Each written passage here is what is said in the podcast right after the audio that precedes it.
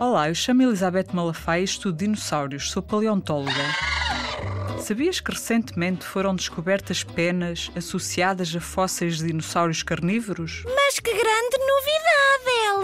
Esta descoberta não é surpreendente, uma vez que já sabemos que as aves são um grupo de dinossauros, mas a descoberta de penas em dinossauros mais primitivos levou os paleontólogos a sugerir que alguns grandes carnívoros, como por exemplo o Tyrannosaurus rex, que estão na linhagem direta que deu origem às aves, tinham o corpo coberto de penas.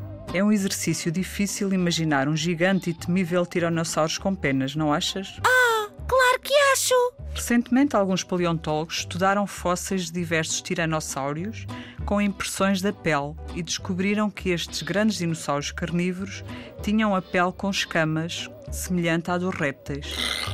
Anteriormente, em diversos fósseis descobertos na China, com, em rochas com aproximadamente 100 milhões de anos, tinham sido identificadas marcas de penas. Estas penas primitivas são diferentes das penas das aves, são mais simples, parecidas com fios e a sua função poderia estar relacionada à adaptação a climas frios. O que este estudo vem demonstrar é que durante a evolução dos dinossauros carnívoros as penas perderam-se no grupo dos gigantes tiranossauros e que esta perda não está relacionada com alterações climáticas, mas possivelmente está associada à evolução do gigantismo. Assim, voltamos às antigas reconstituições destes enormes e temíveis carnívoros com a pele coberta por escamas.